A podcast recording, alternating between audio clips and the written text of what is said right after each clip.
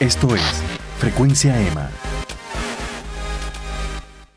Saludos amigos y bienvenidos a Frecuencia EMA. Yo soy Emanuel Márquez del blog Easy Endurance y tengo que decir que hay podcasts y entrevistas que me vuelan la cabeza y esta es una de esas. Conversamos con William Rosario, que es el director de comunicaciones de FIBA Américas o la Federación Internacional de Baloncesto. Además, William es productor de cine y tiene un podcast sumamente interesante llamado Armargen. Con William conversamos sobre su experiencia en FIBA junto a algunas de las leyendas y figuras como José Piculín Ortiz y Genaro Tuto Marchán.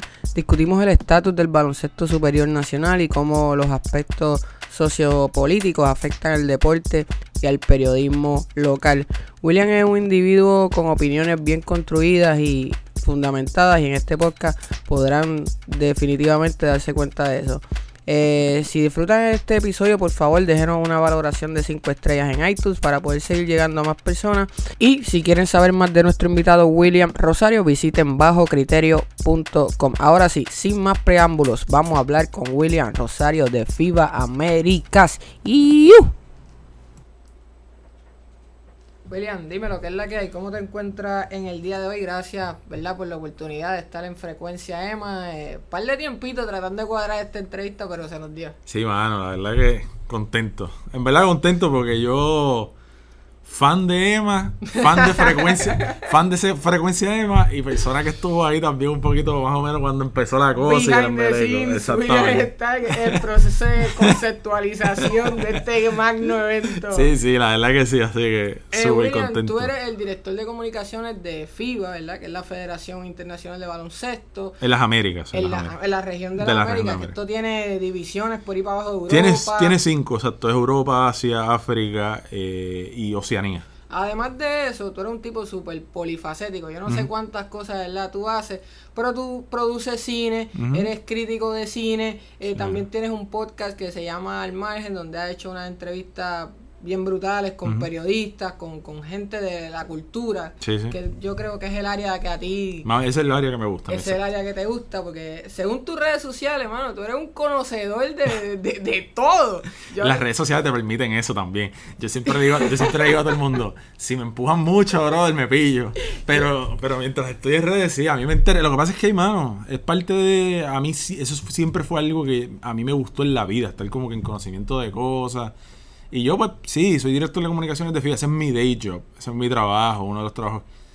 Pero a la misma vez, yo tengo tantos otros intereses que a mí las redes, por suerte, me permiten explorarlo. Disparar para todos lados. Claro, sin tener que dedicarle mucho tiempo en realidad, porque eso es el espejismo de las redes. O sea, tú, hay gente que a mí me dice, ya lo loco, tú estás en Facebook el día. Buste, ¿verdad? Yo entro tres veces a Facebook cuando se me ocurre algo que quiero poner, entro, pongo algo en Facebook y no chequeo el timeline y me voy. Tú sabes que ese tipo que te dijo, mira, tú estás en Facebook todo el día, puede que sea yo, yo puede que sea yo. yo como que, eh, William, ¿cuánto tú consumes de redes sociales? Tú disparas duro en Twitter, tú disparas duro en Facebook y, y, y, los posts tuyos son bien construidos, parecen bien pensados. Yo no sé, yo, yo lo veo así. Pero yo, porque para mí es como, el Twitter y Facebook es como el gimnasio de mi cerebro, un poco. Y a veces como que estoy pensando cosas y digo, ah, esto está funny. Voy para Facebook a poner esto.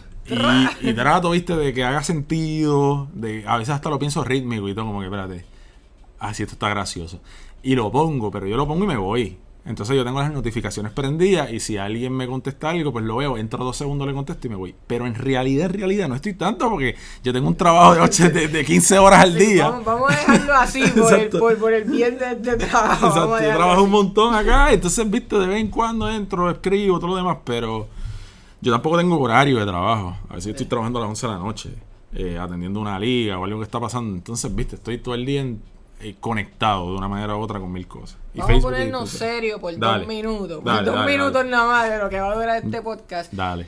Tú eres director de comunicaciones en FIBA. Ajá. En Arroyo Bichuelas, ¿qué tú haces? Bueno, yo. Eh, lo que pasa es que ser director de comunicaciones envuelve un par de cosas. Eh, una de las cosas que yo hago es encargarme de que todo lo que emana en cuanto a comunicaciones eh, desde la Federación Internacional de Baloncesto se filtra a través de mi departamento. Eh, que está que no soy yo la única persona, yo lo dirijo, pero eh, mi departamento es el que elige, ok, hoy tenemos que anunciar tal cosa, se anuncia de esta manera, en estas plataformas, etcétera. esa es una, esa es la comunicación institucional la de las Américas, pues la manejamos nosotros. Eh, además de eso, nosotros hacemos comunicación institucional de ligas y de eventos específicamente. So, por ejemplo, eh, la AmeriCop eh, la manejamos nosotros. Las ventanas, eh, los clasificatorios a la Copa del Mundo de, de FIBA en América, toda esa información la manejamos nosotros. Eh, la Liga de las Américas, que es una liga de clubes profesionales, donde por ejemplo ha jugado Capitanes de Arecibo, Ponce, etcétera. Esa comunicación. ¿Eso está la- vivo? Eso está vivo, sí. Esa comunicación la manejamos nosotros. Eh, Liga Sudamericana la manejamos nosotros. Los, las competencias juveniles de las Américas la manejamos nosotros. So, esa es otra parte. Además de la institucional, la comunicación de eventos. Y después hay una tercera parte que es bien importante, que es que yo me encargo de que cuando los periodistas van a esos eventos, estén las condiciones para que puedan trabajar bien. O sea, yo mm, después de entrar en arroz y en habichuela y en detalles, otros son otros 20 pesos, eh, son sí. muchos detalles. Claro. Pero en resumen es ese. En resumen es que yo quiero que cuando Emma vaya, cuando tú vayas a cubrir un evento, eh, tú te puedas sentar y esté tu mesita con tu plug eléctrico, con tu wifi, que a veces sirve no, a veces no, pero eso, la realidad del caso es que en el Super Bowl no sirve el wifi. Claro, yo he estado claro. en juegos de estrella del NBA donde no sirve el wifi. Eh, so, el, el wifi es el wifi, pero por lo menos uno tiene que hacer el esfuerzo para que esté. Que a veces es genial, a veces está en las mejores condiciones y a veces es un desastre catastrófico porque nosotros lo que hacemos es orientar y guiar al comité organizador local para que lo tenga en las mejores condiciones. O sea, a veces la gente se agita conmigo y yo me yo cojo todas las bofetadas. Por suerte tengo el temple para hacerlo. Llevo muchos años haciendo esto ya, ya lo tengo bastante mangado. Pero la, la verdad del caso es que eso lo maneja un comité organizador local y nosotros le decimos, oye, esa cantidad de ancho de banda no es suficiente para los, para los 300 periodistas que te van a, llegar aquí, aumenta eso. Si ellos me dicen, yo no tengo los chavos para hacer eso, y yo tampoco tengo los chavos para hacer eso en mi presupuesto, pues Emma va a ir a sufrir allí. Como se parece el caso muy real. Eh, exacto. eh, Creo que lo Pero eh, yo he llegado, por ejemplo, nosotros hemos tenido eventos donde yo he aprendido a cantazos. Yo he tenido eventos donde yo he llegado aquí mismo en Puerto Rico, por ejemplo. Yo he tenido periodistas donde a mí me han prometido unas cosas. Yo tengo 25 eventos pasando a la misma vez. Eh, me han prometido unas cosas. Yo llego al evento y no hay ni mesas allí.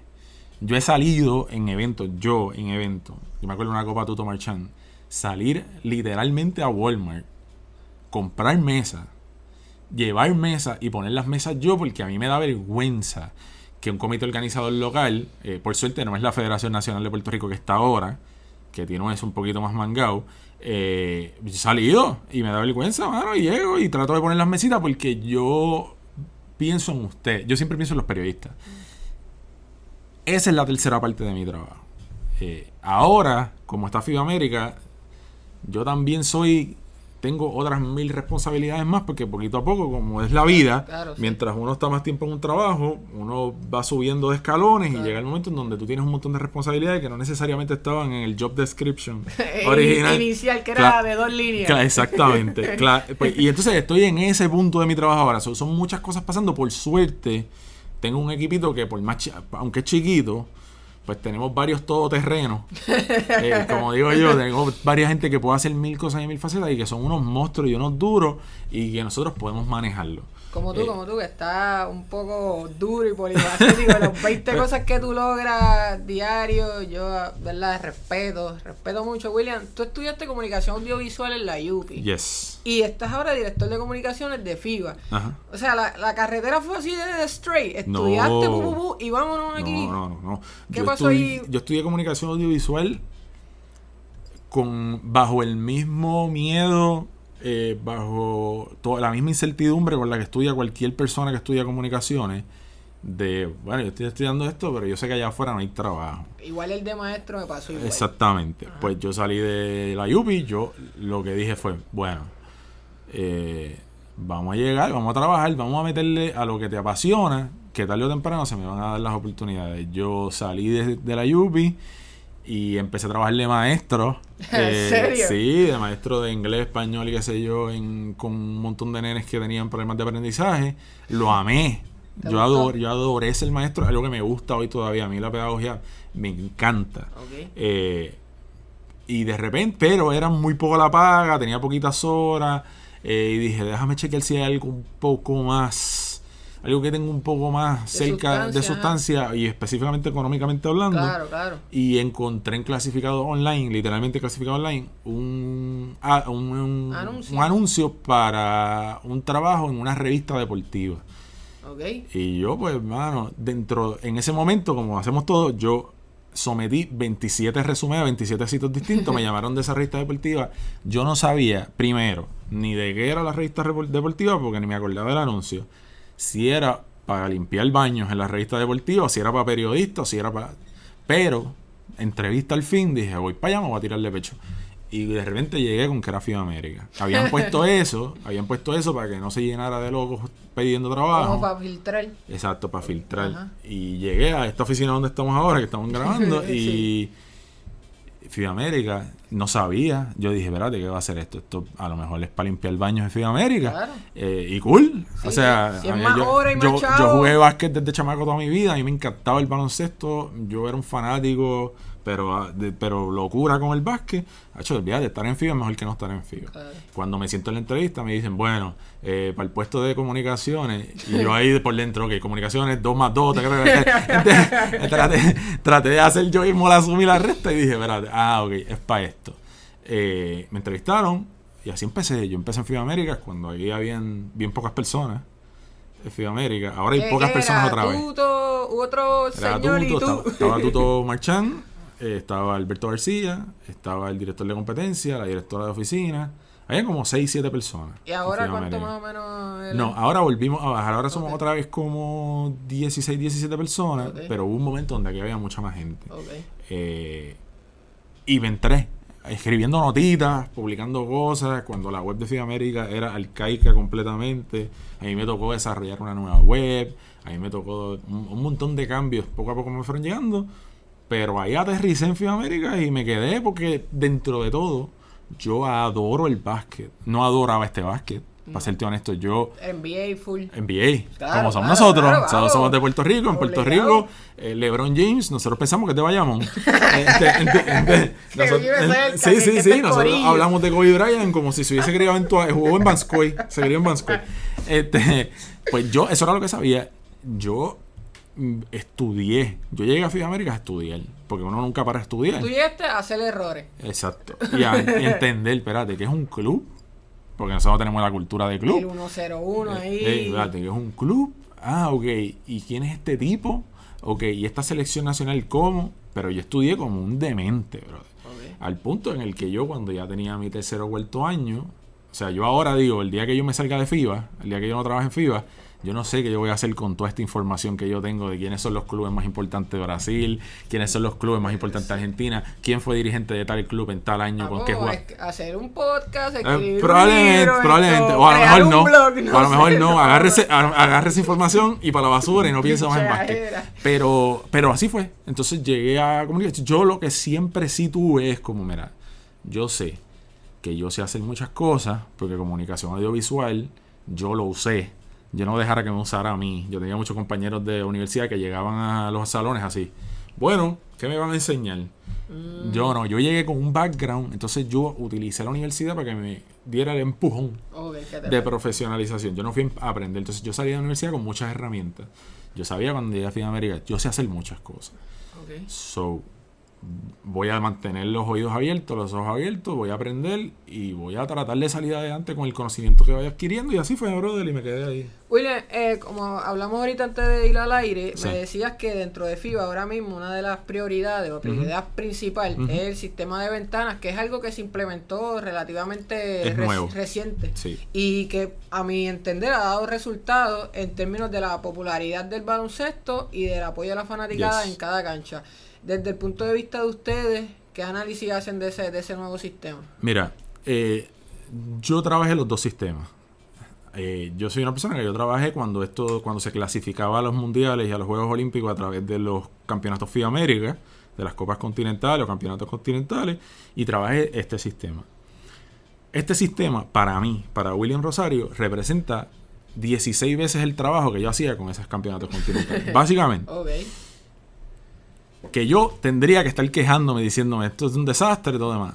Yo a cualquier persona que veo le digo, mira mano, te tengo que decir con honestidad, este sistema es mejor.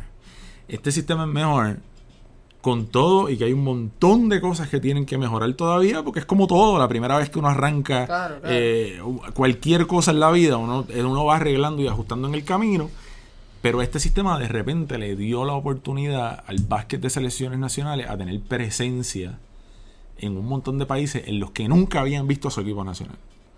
O sea, yo sé que en Puerto Rico a lo mejor nosotros decimos, ah, selección, porque Puerto Rico ya sea, eh, porque es una poten- fue una potencia del básquet, ahora está Ujú. tambaleando, pero está ahí entre los mejores Estamos ahí, 25, sí, ponle. Estamos ahí. Eh, tuvo muchas oportunidades de ser sede de muchos eventos importantes. Puerto Rico la tuvo. Pero después hay países que no. Después hay países como Paraguay que por primera vez en 27 años vieron a su equipo nacional jugando un partido oficial en casa. Wow. Uruguay igual. Eh, y si es por ahí para abajo, Panamá, después Centro Cuba, pero antes de esto a- Cuba. llevar una selección americana a jugar en Cuba. Por ejemplo, exacto. o sea, se dieron un montón de oportunidades de repente de un montón de países. Canadá, Canadá llegaba años luz que no hacía un torneo.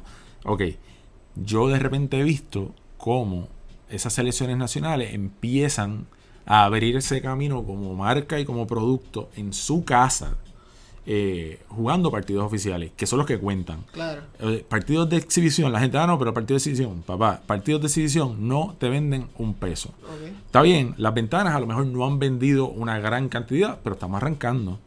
Entonces aquí se van a dar dos cosas. Se va a dar, primero, se va a dar la realidad de que de repente la consistencia de tener ese equipo jugando más en la casa le va a dar a las marcas y a los productos una oportunidad de decir, espérate, Nuevo mercado. Aquí yo tengo una ventana de exposición consistente en donde van 4.000, 5.000, 6.000, 7.000 personas a la cancha, en donde en la televisión tenemos repercusión, en redes sociales hay actividad.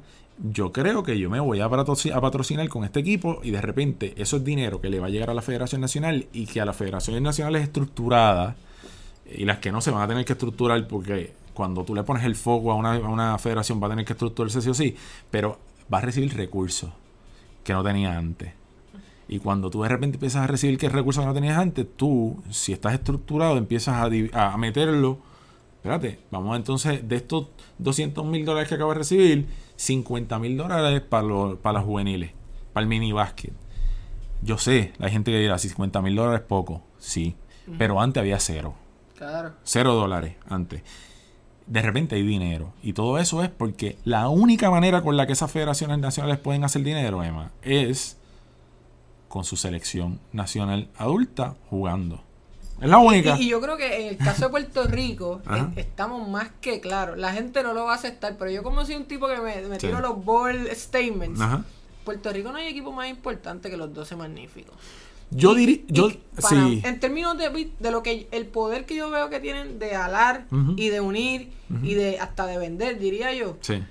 deben estar cerca por lo menos de, de- de ser los más importantes. Yo, porque vi lo que hicieron eh, los nuestros, porque vi lo que hicieron los, de, los del equipo de béisbol. Team di- Rubio. Team Rubio, exacto. Yo digo, pues mira, Quizás quizás. no. Ok. Eh, yo lo único que sí sé es que el equipo nacional de Puerto Rico acaba de vender sold out tres juegos seguidos de ventanas clasificatorias en donde dos de esos tres juegos fueron contra Cuba y contra Panamá, que son equipos que no necesariamente representan eh, la élite claro. del baloncesto de las Américas. Son equipos que están que están súper duros y son equipos que llegaron a la etapa que llegaron por una razón pero que no son eh, los Argentina de la vida, los Estados Unidos de la vida, los Brasil de la vida. eh, y, y Puerto Rico lleno 100% esos juegos. De repente yo vi, eh, porque obviamente estoy aquí en Puerto Rico y tengo esa- ese privilegio, pero yo vi una antesala en el Canal 4 de una hora Una completa hablando hablando de de básquet eh, y de la selección nacional y hablando de este producto y dándole exposición a un producto que no tenía esa exposición nunca. Ni siquiera cuando venían los campeonatos continentales había ese tipo de antesala y ese tipo de postjuego. Claro. So, tú empiezas a ver unas condiciones y un ambiente alrededor de que esta selección nacional juegue una y otra vez que no existía. Y eso se traduce en dinero. A lo mejor no a la corta, vuelvo y digo, estamos claros, hay, hay que crecer y hay que ajustar y todo demás, pero a la larga va a llegar el momento en que la gente va a esperar, porque esto tampoco, no estamos inventando la rueda aquí, en Claro, el fútbol claro, pasa, claro, en sí, Sudamérica, etcétera va a llegar el momento en donde esas selecciones nacionales van a tener la oportunidad de hacer dinero con el hecho de que tienen esa exposición. Hay que crecer, hay que ajustar, hay que todo. Todo eso se reconoce. Eh, la prueba está en el, en el pudín, como dicen. Hemos, nosotros ahora, por ejemplo, en la última ventana tuvimos de 16 juegos, tuvimos casi 14 juegos que estuvieron soldados a, a lo largo de todo el continente. Mira, mano, de repente tenemos baloncesto FIBA, baloncesto de selecciones nacionales, de repente tenemos nuevas caras, porque cuando está jugando la NBA no pueden jugar los jugadores NBA, pero de, en Puerto Rico empezamos a ver a Gary Brown con una camiseta de la selección de Puerto Rico en México, tirando un juegazo y de repente Gary Brown se convierte en un referente del básquet del país. ¿Y qué pasa cuando ese referente vuelve a jugar con los Atléticos de San Germán? De repente es el tipo que metió 30 puntos con la selección y le hacen más caso a San Germán. El tipo que llegó MVP de, con San Germán llega al equipo nacional siendo prácticamente desconocido. Exactamente. Allá mete par de bolas, bum, bum. Y no, Gary Brown, el de los Atléticos. de los Atléticos. que hay que irlo a ver cuando juegue de local. Eso, y eso está bien para mí, para mí, vuelvo para mí, me a mí me da una esperanza de que de repente se va a ampliar eh, la base del baloncesto nacional de un país. De repente un chamaquito que a lo mejor no iba a terminar siendo el mejor jugador de básquet del país, pero iba a ser terminar siendo de los mejores 30. Ahora va a tener la oportunidad de ponerse esa camisa en algún momento. Y, eso empieza a... Ok, ¿por qué no jugar el básquet? Hay oportunidades. Mira cómo de repente yo puedo jugar frente a mi gente. Yo puedo tener esos momentos como lo que nosotros, mira, yo tengo aquí gente que nosotros conocemos, gente del básquet de años, de décadas, eh, en el básquet, que a mí me dijeron, mira, lo que yo vi de Puerto Rico y México en el Clemente es lo mejor que yo he visto, el, el momento más increíble y emocionante que yo he visto con la selección nacional desde los panamericanos estos de New York Del 79. Ajá. Desde ahí. desde ese momento yo nunca vi, a mí me dijo gente que son gente de básquet. Yo nunca vi, nunca vi eh, a una fanaticada tan emocionada como lo vi con esto. ¿Por qué? Porque, mano, se está jugando un partido oficial en casa frente a su gente. William, y estamos obviando el hecho de que el 3x3 va como un cohete por ahí para abajo. Que ya es una disciplina olímpica y que de repente ahora te va, te va, a poder dar la oportunidad de un montón de gente a que, a que, a que tengan oportunidad de conseguir una medalla olímpica. Como estos chamacos del centroamericano. Medallistas de oro centroamericano en 3x3. increíble. Y ayer vi que me sorprendió la marca Red Bull metiendo chavos en el 3x3. Porque es que va a pasar, porque ese era el sueño de que descanse en paz, que ahora falleció de Patrick Bauman, que era nuestro secretario general ahí en FIBA. Ese era su sueño. Su sueño era literalmente, déjame, déjame legitimizar el 3x3, eh, impulsar que esto sea una disciplina olímpica. Porque una vez esto suceda, esto le va a abrir oportunidades a países que nunca en su vida, eh, por las condiciones del país que tengan, etcétera, tuvieron la oportunidad de competir por medalla a que compitan por medalla. Por ejemplo, en América, El Salvador, eh, Guatemala, esos países compiten de tu a tu en 3x3. Esos son países que nunca vieron, nunca vieron la élite del baloncesto eh, competitivo, cancha completa, etcétera. Nunca lo vieron. No un referente obvio en el, Nunca, y de repente el 3x3 son cuatro jugadores. Eso si te consigues cuatro caballos, tú, puedes competir. Y si tú puedes competir, quiere decir que tú puedes llegar a las Olimpiadas. Y si de repente un equipo como Guatemala va a pasar ahora, no necesariamente con Guatemala y con El Salvador pero en esta Olimpiada nosotros vamos a ver el equipo europeo. Que nosotros vamos a decir, ¿quiénes son esos? Porque nunca los vimos. Y de repente el 3x3 le dio la oportunidad que estos tipos. Ah, espérate, espérate. Estos tipos tienen oportunidad de conseguir una medalla olímpica, que es el, como tú sabes, como tú sabes, es el logro más grande el que tú puedes aspirar como un atleta. Eh, nosotros en el baloncesto estamos tratando de hacer lo mismo que hizo el fútbol, que es de que eso se mantenga así, las Olimpiadas tengan el, eh, los Juegos Olímpicos tengan el poder que tenían, pero de que el mundial, la Copa del Mundo del baloncesto, suba de nivel y que se equipare para que tenga el mismo país, para que nosotros tengamos un momento en donde la atención del mundo se concentre en el mundial, en, el, en el baloncesto como, el, como un evento importante del universo entero en donde todo el mundo va a jugarlo para ganarse esa copa. Oye, William, eh, ya tú llevas nueve años en este puesto. Y en esos nueve años has trabajado con dos personas que yo considero bien importantes en la historia del, baloncesto puertorriqueño y del deporte como tal. Eh, y hablo obviamente de Genaro Tuto Marchán y de José Pigulín Ortiz. ¿Qué, ¿Qué representa para ti trabajar con dos caballos? Porque no hay otra palabra. Mira. Y alguna algo que aprendiste de ellos, alguna anécdota Tuto, especial? Tuto Marchán es, sin que me quede por dentro, una de las personas más inteligentes que conocí en mi vida.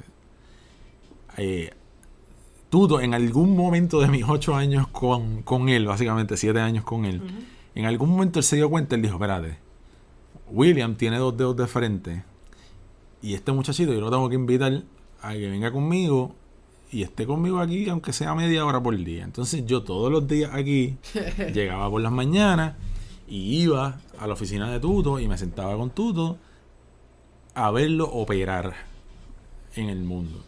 Tuto era un tipo que no te agarraba un papel.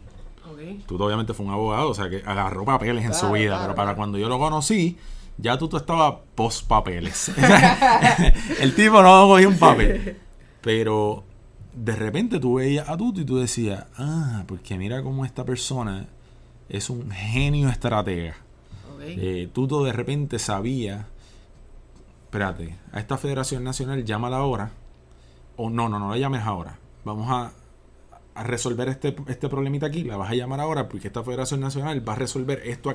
Era un, el tipo jugaba ajedrez. Tú veías a Tuto y tú te dabas cuenta que ese tipo estaba 3, 4, 5 pasos Adelante. adelante de la circunstancia y él, que fue lo más que yo le agradecí en la vida, y se lo, por suerte se lo pude decir de frente, él en algún momento vio que yo tenía esa posibilidad y me acogió como quien dice, no, no, yo quiero que tú pienses igual. Y eso es algo que para mí, y eso bien se siente bien duro, tener mano. una persona que haga eso por Bien, uno. bien duro. Entonces, eso para mí fue bien grande. Y yo a Tuto le voy es una de esas personas que yo le voy a estar agradecido el resto de toda mi vida. Porque él me enseñó a que, mira, mano, en la superficie, esa primera, esa primera capa con la que tú te encuentras en la vida, eso tú no puedes estar pensando en eso. Porque detrás de esa capa hay 10 capas. Y cuando tú llegas a esa décima capa, es que tú te vas a dar cuenta que esa primera capa no importa, eso no importa. Entonces tú, tú, tú eres una persona que a mí me enseñó mucho y dentro de lo que me enseñó fue lecciones bien importantes. No te ahogues en un vaso de agua. No te creas que esto es más importante de lo que realmente es. Ok. Eh, uno puede hacer, a veces él tenía unas frases célebres que a mí me encantaban, él siempre, que eran bien obvias y bien graciosas porque él siempre decía como que, eh, mijito, se puede hacer lo que se puede hacer. Él decía un milagrito por día.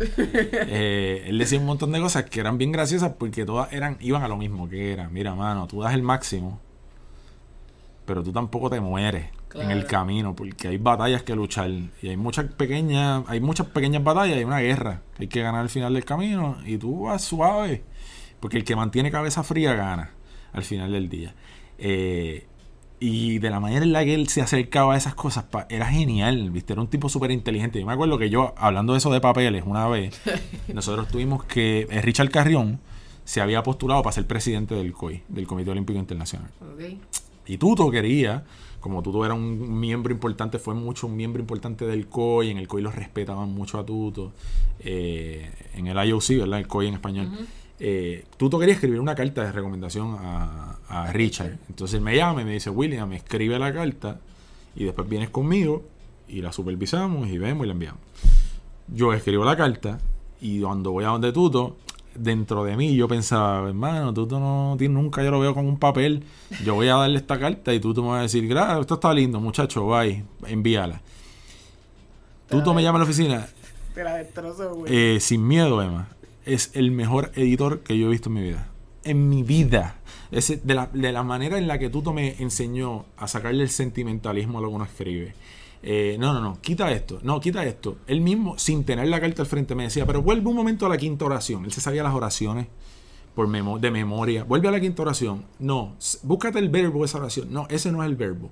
Cámbialo por esto. Y me destrozó esa carta de una manera tal que yo dije, anda para el carajo. Aquí. Con razón. Sí, sí, sí. Este no llegó aquí por. por- Claro, por- con razón este tipo, con razón este tipo, la gente lo adora y lo ama. Y mucha gente en este país, eh, eh, fuera de, partidos políticos y de lineamientos políticos, adoraban a Tuto. David Bernier se sente- almorzaba con él todos los sábados. Eh, Carmen Yulín, yo la veía derretirse por Tuto cuando Tuto llegaba a las act- actividades. eh, políticos de todos los partidos. Yo una vez vi eh, a O'Neill, a Seilhammer, a todos estos tipos estos tipos, Tuto les daba vuelta. Lo ponía a Ah, bailar. Era un genio. Eh, era un genio callejero, Tuto. Entonces, viste, eso, eso para mí es súper valioso. Con Pico es otra cosa. Con Piculín, Pico, ajá. Pico es mi hermano. Eh, Pico cuando llegó a esta oficina llegó después de todos los problemas que tuvo. eh, y llegó. Yo conocí a un Pico después de que Pico tuvo su caída, entre Su- comillas. ajá, su breakdown.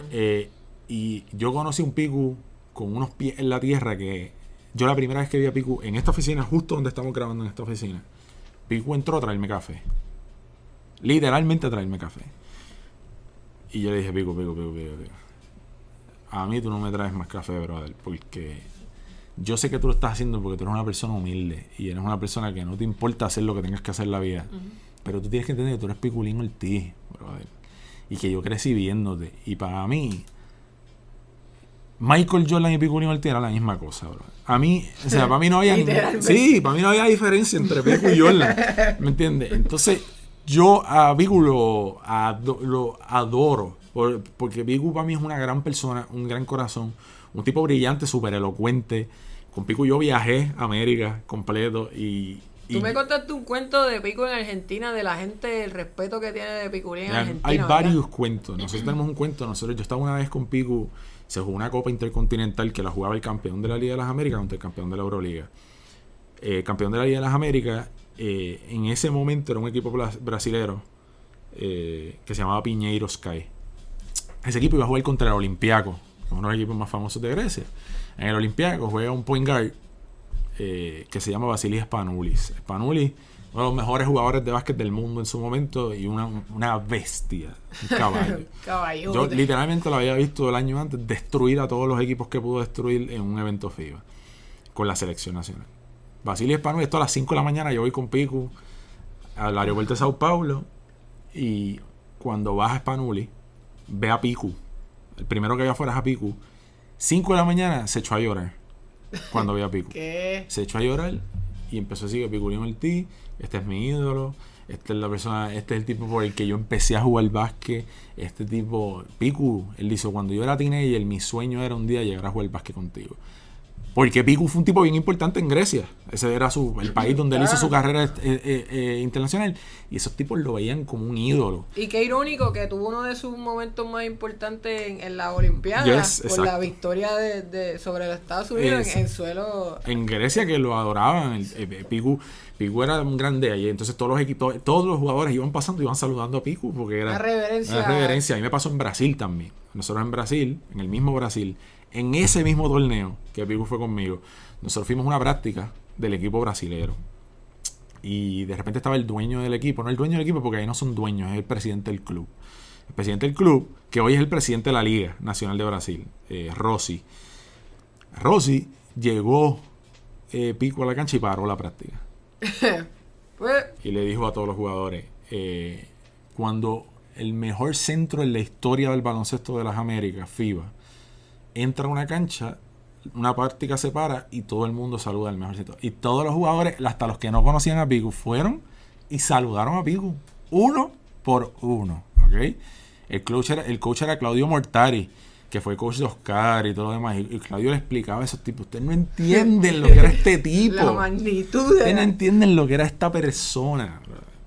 Ese es un cuento. Y el tercer cuento, y con este cambiamos de tema, pero el tercer cuento fue Yo puedo estar haciendo esto Sí, ahora. todo el día. Como... Che- el Che García, que es el coach que ganó el FIBA América 2015 con Venezuela, uno de los coaches genios que tiene argentino. un- ah, ok. sí. No era un chaparrito él. No, eh, no. Porque Es yo recuerdo en el preolímpico aquí, no sé si fue en 99-2003, un coach de Venezuela, pero no recuerdo. No, él es argentino. Ah, argentino, pero ok. fue coach de Venezuela en ese, en ese preolímpico.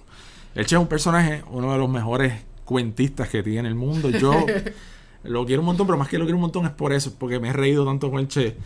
Eh, el Che un día nos estaba contando que Piku, eh, Julio Toro, se lo llevó a jugar la final de la Liga Venezuela. Eh, jugaba con, creo que Guayquerí es de Isla Margarita, o es Isla Margarita, no me acuerdo el equipo. Piku llega. Eso era pick Piculín Ortiz. O sea, era cuando Piku, cuando Piku iba y le metía 40 puntos a David A Robinson. cualquiera. Eh, llega Piculín Ortiz y se lo llevó Julio Toro para, para que llegara a jugar un, la final solamente de Venezuela. yo, yo, creo, yo creo que yo me acuerdo de llega, esta historia. llega Piku y, los venezolanos, viste, ya tenían su equipo. Piku llegó para la final, corriendo la cancha, una guerrilla, prim, pam, pum, no le pasan la bola a Piku, corren, tiran, no le pasan la bola a Piku. Cancha llena, esa cancha de Isla Margarita es enorme, caben como 10.000 personas. Julio Toro pide un timeout. Timeout. Van los tipos al hodl. Julio Toro le dice, miren, yo le voy a decir algo a ustedes. Este que está aquí es Dios. Así le dijo. Este que está aquí es Dios. El Dios todopoderoso es este señor que está aquí. Pásense, pásenle la bola a Dios. Así, pásenle la bola a Dios. Él le va a resolver todos sus problemas. Dios vino aquí a resolverle todos sus problemas. Y efectivo, mano, salieron del timeout, le empezaron a dar la bola a Piku. Ganaron campeonato en Venezuela porque Piku era tan bestia en ese momento, era tan, era tan dominante que en Venezuela no sabían qué carajo hacer con el tipo. Igual que en Puerto Rico no sabían qué hacer, qué carajo hacer con el mundo, Entonces, sí. Piku iba y te dominaba los torneos FIBA. Y esa es otra de las historias. O sea, yo con Piku pi- conocí un montón de, de, de anécdotas porque Piku es grande. Ese, tengo que decir que ese momento del homenaje que se le hizo en la ahora en esta en la ventana anterior, creo que fue en el segundo juego contra México, creo que fue. Fue, uno- fue, fue un momento, o sea, toda esa noche estuvo espectacular el Exacto. juego, pero el homenaje cierto, y, y tú veías el nivel de respeto de los otros jugadores y era literalmente como un es- dios, una yo lo digo así. sin que me quede por dentro porque lo he estudiado y porque llevo horas, eh, le he metido horas a estudiar el Sí. tema. Piku es el mejor jugador de la historia del baloncesto puertorriqueño. No hay nadie que esté ni cerca. Quizás Teo Cruz ahí a las bofetas. Piku, number one. Tuto, que sabe más que todo el mundo, sabía, sabía más que todo el mundo de básquet puertorriqueño, decía Piculín Ortiz es el jugador más importante que tuvo Puerto Rico porque había un antes y un después de Piculín Ortiz en el básquet puertorriqueño. O sea, Picu es el before God, after God. Se- se Eh, entonces, mano, yo y lo vi, yo lo vi, yo vi a Escola, yo vi a Luis Escola literalmente en Venezuela. Eh, decirle a Picu, Picu, gritarle a cancha en Chapiculín.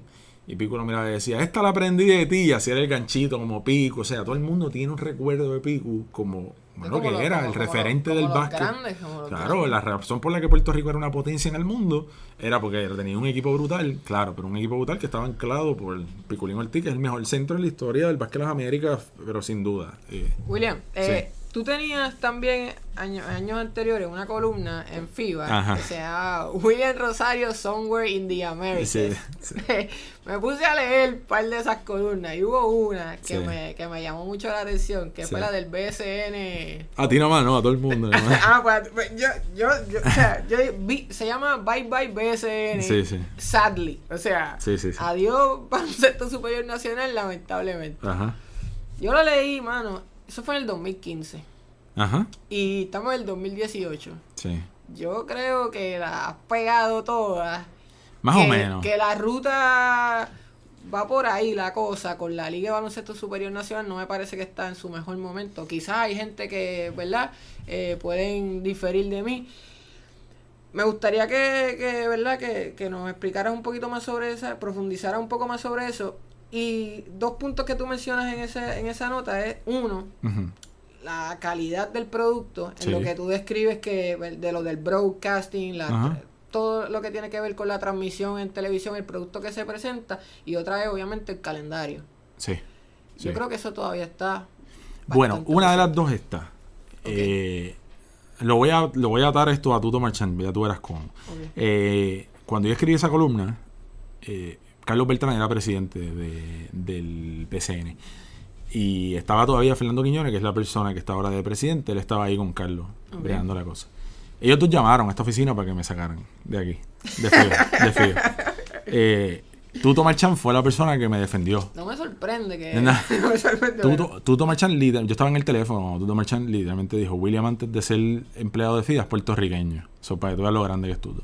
Eh, yo decía unas cosas que yo, en eso, Tuto dio en el clavo. Yo soy puertorriqueño que me crié viendo el baloncesto superior nacional y yo, eh, como bien dijimos ahorita que la NBA era el básquet que yo seguía, eso es media verdad, porque la verdad es que yo seguía el baloncesto superior nacional. Claro. Yo, eh, vaqueros de Bayamón eran mi vida.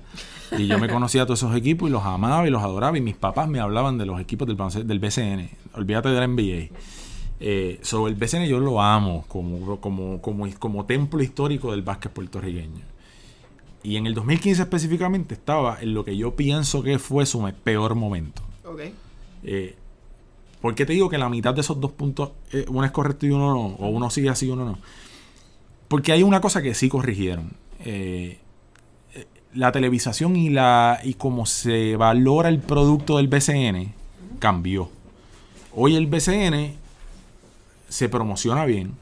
Hoy el BCN tiene unos... Yo creo que en, en la- en lo que es las redes sociales del BCN se está corriendo bastante Se bien. está corriendo muy bien. Por lo menos lo- eh, Luis Modesti, que creo que es el que está bregando con eso, me parece que es un tipo súper capaz. Y de Sí. hecho eh, eh, lo he llamado para varios puntos y siempre súper dispuesto. Y por lo menos en esa área, yo creo que, que- la liga está caminando. En esa área está, exacto, esa área se corrigió. Y a mí me consta que Luis, eh, que es tremendo tipo, además que es un tipo que es un gran conocedor de básquet.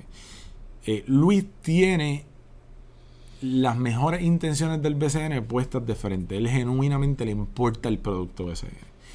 Y como tú tienes una persona así, la cabeza de las comunicaciones de la liga, todo va a cambiar porque él genuinamente quiere que la gente sepa lo que está pasando. Trabajo con amor, Exacto. o sea, vamos a eso- hacerlo romántico. y eso no estaba pasando antes en el BCN. El BCN antes era un 20 de tú.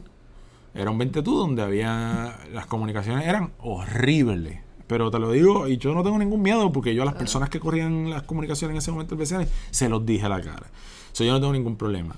Luis cambió eso. Luis cambió eso porque trajo un montón de gente joven. eh, entre eso está Edgar Valga también que está corriendo en las redes sociales ahora. Un montón de gente joven que le está metiendo el 100% de su corazón, su conocimiento y que se está renovando y de repente el BCN empieza a lucir como un producto atractivo. Eso para mí cambió. Eso, y eso yo se lo tengo que dar y, y por eso es que yo pienso que dentro de todo no hay que decirle bye bye al BCN. Porque se tomaron decisiones correctas el- que yo pienso que van a redundar en que la liga se, se fortalezca cada vez más. Eh, calendario, si la BCN termina muriendo es por eso. Eh, es porque, y esto no es culpa del baloncesto superior nacional como institución, esto es culpa de los apoderados, que en su mayoría están viviendo en el 1930. Eh, y, por ejemplo, Tuto, cuando estaba vivo, esto lo puedo decir no out of school, porque yo sé que Tuto se lo dijo a un montón de gente, decía que al BCN había que prenderle fuego y volver a empezar otra vez. Por la, cosa, por, la, por la cosa de los apoderados. Él decía, porque los apoderados están tan anticuados y están tan eh, apegados a las tradiciones de esa liga que no van a poder salir de ahí y no la van a poder ver caminar. Mira que Tuto fue uno de los que inventó las, tradiciones de esa liga. Eh, pero claro, en el 1970 habían otros 20 pesos distintos a los de ahora. O en 1980, 1990. Eh, hoy, si tú no tienes un calendario que esté atemperado a la realidad FIBA, pues tú puedes ser una liga de séptima. Ni siquiera de cuarta. Una liga de séptima. Y el BCN no se respeta a sí misma en ese aspecto. ¿Por qué? Porque el BCN no quiere jugar en el mismo calendario que las otras ligas de América, porque y entonces nuestros muchachos, cuando jueguen afuera, no van a poder jugar aquí. Y yo siempre digo, pero ¿y por qué tienen que jugar afuera? Más allá de la NBA, la NBA es otro mundo. Claro. O Europa, eso es otro mundo. Pero ¿por qué tú vas a querer darle prioridad a un muchacho que se vaya a jugar a México cuando puede tener la oportunidad de jugar nueve meses baloncesto superior nacional en su casa ganando bien? Porque aquí pagan muy bien. Sí, sí, sí. Eh, ¿por, qué tú, por qué tú quieres ser plato de segunda mesa? Si tú eres el mismo que dice que tú eres una de las mejores ligas del mundo. Si tú eres una de las mejores ligas del mundo, date a respetar, ten un calendario coherente y dale la oportunidad a tu producto, a tu producto de que sea costo efectivo. ¿Cómo tu producto es costo efectivo? Emma, yo no estoy inventando las ruedas. Esto pasa en el mundo entero. Tú juegas dos veces por semana. Dos veces por semana. Una de local, una de visitante, todos los equipos. ¿Qué, qué te da eso? Dos cosas. El baloncesto no crece si no se practica. Eso es así, eso, es de eso- ahí. eso es lógico. Eso es de ahí. Eso en todos los deportes. Eso en todos los deportes. Pero específicamente en el baloncesto de clubes, en el baloncesto juvenil, en el baloncesto mini básquet, si tú no practicas, no tienes manera de tener un mejor producto allá afuera. So, ok, dale más tiempo de práctica, menos juego. El baloncesto superior nacional. Y cuando la gente habla de calidad de los equipos, vas a ver que va a haber un salto de calidad automático. Eso no, no lo dudo porque aquí hay buenos coaches. Claro. Eh, esa es una. La otra, le das una oportunidad a los equipos que tienen departamentos de comunicaciones. Hay otros que no, porque son unos macetas y son unos viejos quedados. Y son unos viejos quedados. Pero los que tienen departamento de comunicaciones, tienen un, un- gente de prensa en esos equipos, le das una semana completa para promocionar tu juego. Para ponerlo, para darle la, para, para hablar de ese juego que va a da pasar aire, en tu le da casa. aire para que, para que trabajen. Exactamente, Para- le da aire. Y tres, que es el más importante de todo, eh, y esto es un tema que tú sabes que a mí me apasiona más allá del básquet, esto es un país en crisis. Esto es un país que no tiene dinero, que económicamente está destruido. Y tú le estás diciendo de repente a los fanáticos de un equipo de baloncesto superior nacional que se deberían gastar más o menos como 350 dólares semanales yendo a ver un juego. Si quieren verlo con su familia. Si quieren verlo con- si tú quieres verlo con tu familia y cada taquilla te sale, ponle que sea en general, te sale a 5 pesos. Ok, son 20 pesos. Tú vas allí y comes. Ya te gastaste 40 pesos. 40 pesos por 4 juegos son 160 pesos. Si tú quieres hacer eso un poco más abajo, de repente te salen 200 pesos o 300 pesos. ¿Qué estamos haciendo, brother? Aquí hay un... O sea, si eso tú lo quieres hacer al mes, tú te vas a gastar mil, eh, mil dólares. No es sostenible, no es sustentable, no es nada. ¿Por qué tú quieres hacerle eso a tu equipo? La gente dice, aquí no se llenan las canchas. Buste. Si nosotros tenemos la selección nacional que cada vez que juega, cuando se planifica con tiempo, llena la cancha. Nosotros vemos las finales del BCN. Que cuando la gente quiere hacer el sacrificio para estar ahí, lo fui, hace. fui, puedo ser eh, testigo de esto. Fui a tres juegos de la final. Y, y vi la misma gente, repetía, era- eran los mismos fanáticos que querían ir y llenaba. Pero igual vi par de gente, par de familias que iban con tres muchachos y yo me ponía a sacar cuenta en mi mente, pa, pa, pa, taquilla, ponle 8 pesos por cabeza. son- Gasolina, parking. gasolina parking, lo que comieron allí, gastaron 75 pesos, 100 pesos en un día. Quieren ir otra vez al segundo juego, son 200 pesos. Se fue el presupuesto de, de la semana, del mes, de lo que sea, no hay forma. Exacto. Entonces, esos son los mismos tipos. Y ellos quieren ir. Claro, no, porque esa gente son fanáticas, pero oye, si todavía el básquet de Puerto Rico, todavía yo oigo gente hablando de vaqueros, santeros, eh, los, los atléticos, eh, whatever. Esos son los mismos apoderados que después quieren que la gente vaya y se gaste esos chavos y no se gastan 5 pesos en cheerleader, no se gastan 5 pesos en entretenimiento, no le ponen ningún aditivo adicional al No hay un producto. mujer ni siquiera acomodando a la gente. Exactamente. Cosas Es un desastre total. Eh, un entretenimiento de cuarta, pero quieres que tú te gastes 200 pesos semanales. eh, no, 200 se- semanales, exacto, más o menos, quizás un poco más, para ir a ver eso. No, brother, aquí como único tú puedes hacer eso es jugando una vez por semana y dándole la oportunidad a que esa gente ahorre, ahorre y vaya, vaya al juego. Y el que quiera ir a los dos juegos puede también. Pero que viaje, porque esto es Puerto Rico, nosotros tenemos un beneficio. Sí, sí, Te lo sí. digo yo que he viajado por Yo, todo yo el en tren, continente yo americano. en tren, tres pesos. Claro. Pum, se acabó. Emma, yo he viajado a todo el continente americano. Las ligas del continente americano son matadoras. En Argentina hay equipos que se tienen que montar, se acaba un juego, se tienen que montar en una guagua y tienen que meterle 14 horas en guagua, 7 horas en guagua, 8 horas en guagua para ir de un lugar a otro a jugar. Te tengo que decir que Puerto Rico tiene el privilegio más grande de todas las ligas. Puerto Rico todo está cerca. Y te pagan mejor que a veces que en la misma liga argentina. Mano, aprovecha eso. ¿Para qué tú quieres jugar tantos juegos? Dale break a que la gente se pueda mover, pueda viajar, se pueda hacer turismo interno a través de eso. Literalmente, si hay dos juegos por semana, tú me puedes vender a mí que hoy que los vaqueros juegan en Ponce, llegale temprano a la plaza de Ponce con tu ticket de los vaqueros, eh, de que vas a ver el juego y te podemos dar descuento de tal cosa y la gente va a Ponce y se mueve. Esa y- cultura de tailgating que, que tienen en Estados Unidos. de, no, vamos a acampar aquí. Es, es todo el día el juego. Pero esto es hoy, esto es domingo. Exacto. Y ah, pensamos en el otro domingo. Eso lo tienen dos ligas en todo el continente americano, Puerto Rico y Uruguay. Esas son las únicas dos ligas donde todo está cerca, todo está cerca.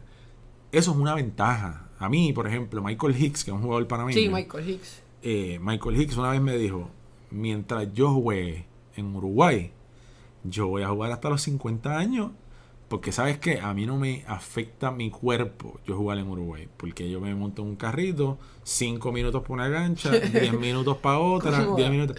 En Puerto Rico puede ser exactamente lo mismo. Como mucho dos horas. La gente aquí, si tú haces esta liga prioritaria en vez de plato de segunda mesa, va a haber gente peleándose a puño por jugar en Puerto Rico. William, eh, como ya llevamos 48 minutos en este podcast, es que cuando, mete cuando la, combina- la conversación está muy buena, el tiempo pasa volando. Tú sabes que uno de los propósitos principales de este podcast, de Ajá. los focos, es el periodismo deportivo en Yes. Puerto Rico. eh, ver cómo, cómo se está desarrollando, cómo está corriendo. Yo creo que tú estás en una silla, ¿verdad? Un punto de vista bastante, eh, digamos, que puedes apreciarlo todo. Y quisiera que tú me digas lo que, lo que ves por ahí, lo que consumes, Ajá. en términos generales, sin entrar mucho en detalle, ¿verdad? ¿Qué trabajo periodístico en términos de, de, de- de deporte se está haciendo en Puerto Rico? ¿Se está cubriendo bien? ¿Tú entiendes que hay buen alcance? ¿Cómo tú ves la cosa? Se está haciendo trabajo periodístico deportivo del cable. Yo siempre digo que... Wire, noso- wire service, lo, Wire que, lo que services. llaman wire services. Aquí, aquí nosotros nos disparamos en el pie porque hay un montón de gente, o sea, Puerto Rico tiene un montón de atletas. Esto, te voy a, ya mismo te voy a adorar la píldora y, y no te hago chornes, pero ya mismo te voy a decir. Eh, en, en Puerto Rico se hace mucho periodismo de lo que está en boga. Eh, el periodismo deportivo, por alguna razón en este país, en su gran mayoría, se dedica a publicar lo mismo que yo veo en ESPN. Y si es así, tú no tienes chance de ganar. Tú no tienes chance de ganar. Porque ESPN está 24 horas al día. Tiene 60 tipos, uno en cada cancha. Tiene, no tienes forma de ganar. Y tú eres uno más en el ruido mediático de la gente que está escribiendo de LeBron. Uno más. So, ¿por qué?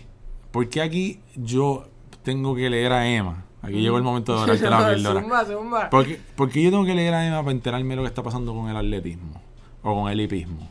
O que el hipismo tiene alguna cobertura todavía porque es un nicho. Ahora, un- ahora salió algo nuevo en el vocero, dieron una, una oportunidad nueva ahí a Joe Bruno, así que veremos más Claro, pero de- eso es un nicho y ese nicho se está atendiendo. Bien, ok.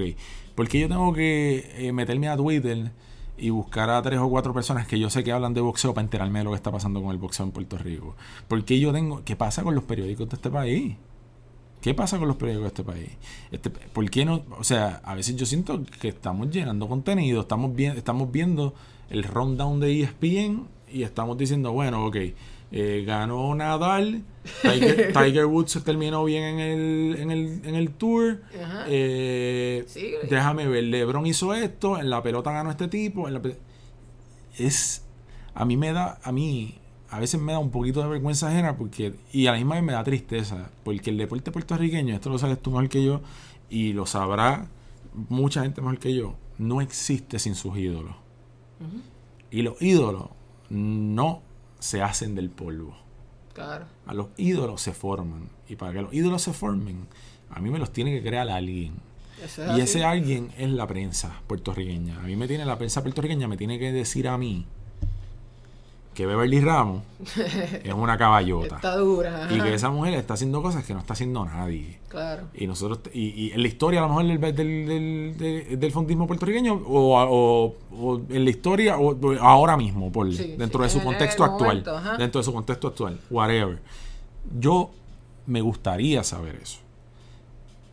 Y yo siento que la atención que se le está dando es a veces hasta irrespetuosa. Yo sé, a mí me consta, que muchas veces eso no tiene ni que ver con los periodistas, ni con los editores. A veces eso es una línea que le bajan desde arriba, Sí, desde desde el periódico, arriba, de que quieren ver a LeBron James en su periódico, porque eso es lo que la gente quiere ver. Yo, en mi opinión, tendría que decirle, pues usted está loco, brother, porque la gente si quiere ver eso ya lo vio. Claro, eso ya pasa. Eh, La gente lo vio acabándose cinco minutos se acabó el juego. Se Exactamente. meten en su app y es bien, pum, pum, pum. Y además yo estudio esto, brother, y yo me doy cuenta cuando yo entro a Twitter que cada vez que un periódico puertorriqueño escribe de lo que pasa en la NBA o escribe de lo que pasa en la no tiene ningún engagement. El engagement es muy poco, la gente no le presta atención Entonces tú me puedes decir, no, porque lo que pasa es que, mano, cuando corre Beverly o cuando de tal, tampoco la gente le presta atención. ¿Tú quieres, hablar, ¿Tú quieres hablar de engagement? Ajá. El último post de Beverly Ramos que yo puse en mi página, en Easy Endurance, Ujú. tuvo un en- engagement de 20.000 personas. En un medio independiente, orgánico, que tiene 1.500 followers Yes. solamente. Entonces, un periódico que tiene ramificaciones por ahí para Ujú. zumbar y de buscar más fuentes y de... Tienen recursos. Tiene los recursos que yo no tengo. Yo dependo de que Beverly me conteste el teléfono. Sí, sí. ¿Me entiendes? Y, Sí. y del trabajo investigativo que yo pueda hacer y de mi experiencia, y bla, bla, bla. ¿Por qué no se está explotando eso? Y para abundar en lo que tú dices, más triste aún es ver que se están recalentando esas notas, porque lamentablemente esa es la palabra. Y vamos a suponer que salieron seis en las dos páginas de deporte que le quedan a los diarios, en la, por lo menos en la versión impresa, tres son de prensa asociada. Pues por mí te digo, ahí yo sé, a mí Ahí- me consta. Ahí yo lloro. Ahí- yo a mí también, pero ahí ahí me lloro. consta, a mí me consta que cada vez eh, la sala de redacción de deporte es más pequeña, eh, que los periódicos a veces bajan línea de lo que quieren, a veces hay unas cuotas que hay que cumplir, etcétera. Chévere. Yo eso no tengo ningún problema. Esa es la realidad de los medios deportivos de este país en el 2018. Mi problema es, mi problema es, y ahora te, y ahora te digo por algo que me afecta directamente a mí, por ejemplo. Muchas veces un periodista en Puerto Rico se queja, o periodistas en Puerto Rico se quejan de que tal, que X o Y persona no los contacta o que no les coge el teléfono, o que no les contesta. Y uno dice, chévere. Después uno se hace available, Claro. disponible, ¿no? Y dice, mano, lo que tú necesites, déjame saber. Y, te escriben para cualquier cosa. A mil cosas te escriben. Y de repente cuando van a publicar algo que no tiene ningún tipo de veracidad o que tiene muchos errores, no llaman a uno y no contactan a uno. Y yo que estoy tras bastidores me doy cuenta, espérate, hay algo raro aquí, porque eso a mí me deja hablar, me, eso a mí me, me hace entender que hay una cuestión de ética laboral y de work ethic, punto, que a veces está faltando en este país. Eso puede ser simple y sencillamente porque tienen muchas cosas que hacer y pocas manos, Ok, que es entendible, eso puede pasar. claro. O puede simple y sencillamente pasar que tú estés jugando unos juegos que no tienen nada que ver con periodismo. Que tienen más que ver con soltar bombas. Y eso es una mierda, brother. Porque la verdad es que al final del día, lo que la gente quiere saber. Ujú. Lo que la gente quiere es saber. Si a ti te pone contento tener una primicia del BCN, te felicito. Pero te tengo que decir que aquí no hay cinco personas buscando primicias del BCN. So, eres rey en la tierra de los tuertos. ¿Entiendes? En la tierra de los ciegos eres el, tuer- eres el tuerto rey. So, yo por eso digo, hay una cosa que yo preferiría que en vez de estar buscando scoops y de estar jugando a hacer los Wojnarowski del este, que ya existen. yo preferiría que son panas de los dueños, que almuerzan con los gerentes generales. Claro, yo preferiría, yo preferiría que se tengan discusiones sinceras acerca de lo que se está publicando, porque hay cosas que, que yo sé que no son verdad, o que no están bien informados, o que a veces se publican cosas porque están cortos de tiempo y no preguntan. Eh, hay muchos que preguntan, hay muchos que son muy buenos, son responsables, y yo se los aplaudo. Hay otros que no, y cuando llega el momento, entonces carecemos de poner hacia adelante lo que realmente es importante, que en Puerto Rico específicamente, que es el deporte puertorriqueño que se hace aquí, porque muchas veces son las esos mismos periodistas, a veces se quejan de que de que no se apoyan a los atletas del país. Y después tú los ves, y después tú los ves haciendo lo mismo, y es como, espérate, pero espérate, ¿quién no apoya? Añadiendo sobre esa idea, ¿verdad? Y construyendo sobre esa idea que estás Sí. diciendo, William. ¿Por qué los periódicos no tienen dos páginas de béisbol coliseba que se llena Yes. todos los juegos, que se matan la gente, que se habla en el pueblo, que los tipos son ídolos ahí, aunque trabajen, tienen otro trabajo Sí, de sí, 8 a sí. 5, pero mira, este es el que tira doble A con, En- con San Sebastián. En parte porque no tienen los recursos, algunos, y en parte porque quieren ser el New York Times. Y eso es un problema. Y esto es una conversación que yo he tenido con algunos de los editores, algunos de las periodistas que trabajan en periódicos del país. Mira, mano, yo sé que tú quieres escribir algo sobre el continente o sobre el mundo. Pero es que tú no eres un periódico continental. Tú no eres un periódico mundial. Tú eres un periódico de Puerto Rico. Tú eres un periódico para los 3 millones de gatos que hay en este país. regional. A los que, claro, Como- papá, tú, mucho. tú eres el Orlando Times. Tú eres, tú no eres el New York Times. Exacto. El, New- el New York Times es un periódico de circulación mundial. El Washington Post es un periódico de circulación mundial.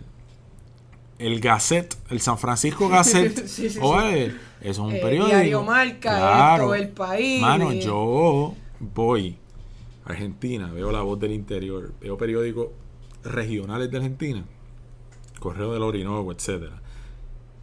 Y esa gente tiene a veces en sus páginas deportivas a unos jugadores de básquet que tú no puedes creer que estén en el periódico.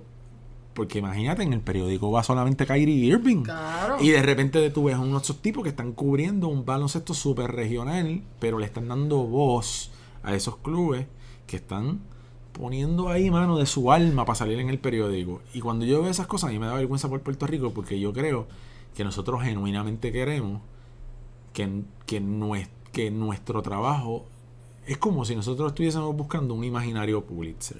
Y eso, y eso no hace sentido, brother, porque yo lo que quiero es saber lo que está pasando con los atletas puertorriqueños, porque sabes que el New York Times no me lo va a dar, brother.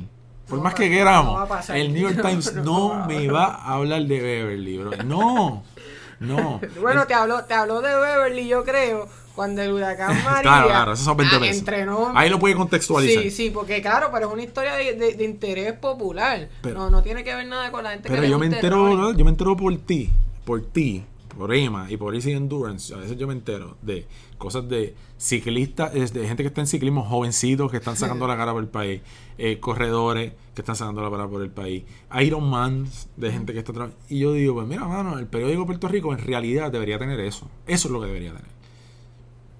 Porque es un periódico puertorriqueño para los puertorriqueños. No es más que eso. Y cualquier persona que se siente frente a ti y te diga que no lo es. O sea, a mí me consta que ahora hay periódicos que tienen gente que viene de afuera y están tratando de, de hacer, de, de que el periódico sea panamericano, ¿vale? No hay way. Te lo digo sin que me quede por dentro. Ustedes no, tienen, no pueden jugar a eso.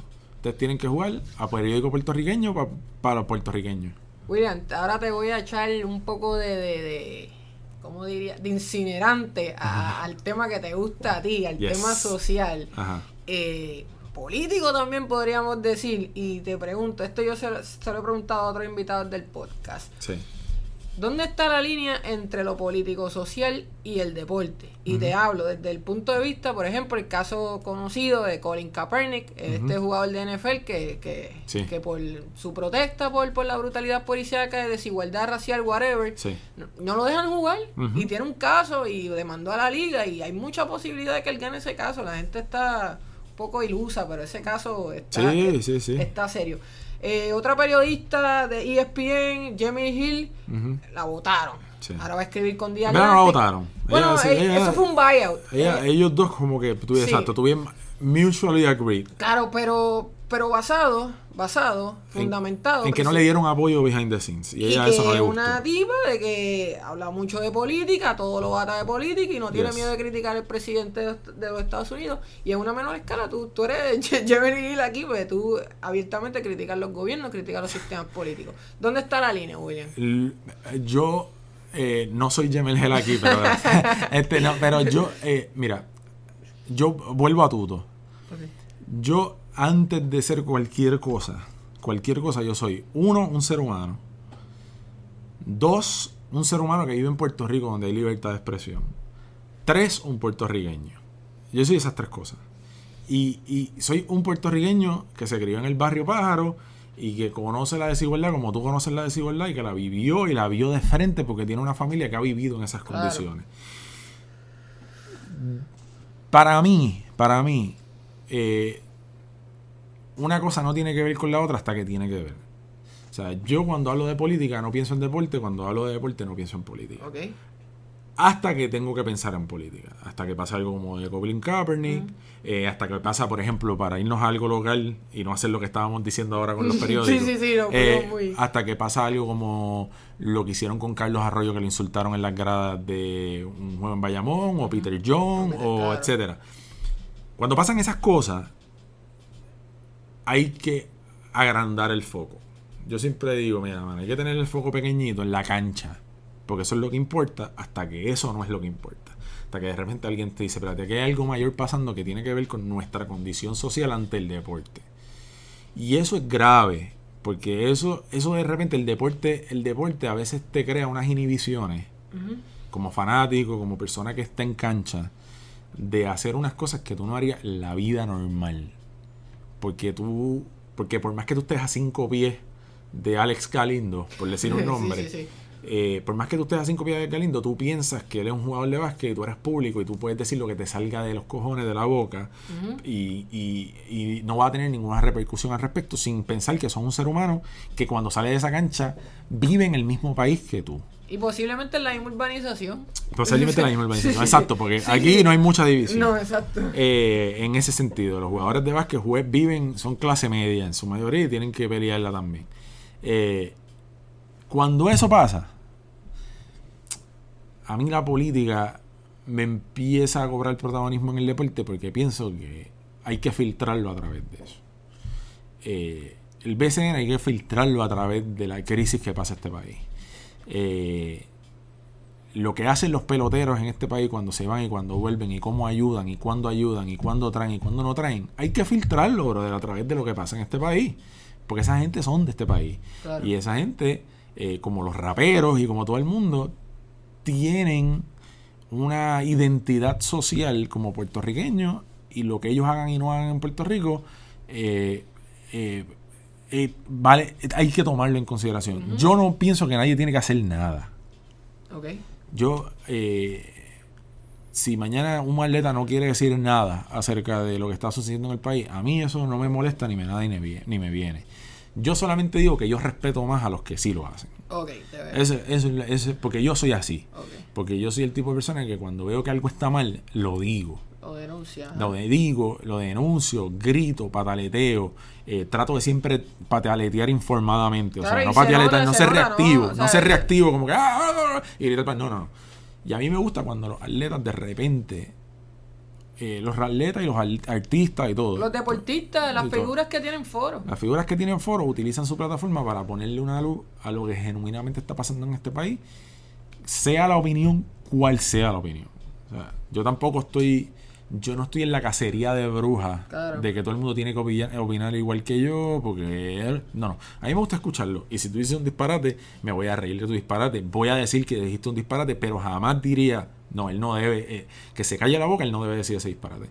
Mano, esto es un foro, los políticos tienen, lo- los, deportistas tienen voz y viven en este país igual que vive todo el mundo. Y yo espero que todo el mundo, ojalá y todo el mundo estuviese informado y tuviese opiniones y tuviese cosas que decir. Si no las tienes, te las respeto.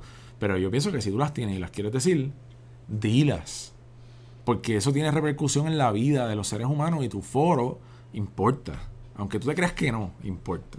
Bueno, William, con ese, en esa nota vamos a dar por terminado este episodio de Frecuencia Emma. Yo te agradezco de corazón que hayas sacado tiempo de tu, de tu agenda, que siempre está bien llena, para atenderme. Eh, sabes que respeto mucho tu trabajo, eh, respeto lo que haces. La gente que quiera saber más de William pueden visitar bajocriterio.com. Sí. Ahí William escribe básicamente de cine Sí. y de, de espectáculos, de cultura. De la pauti.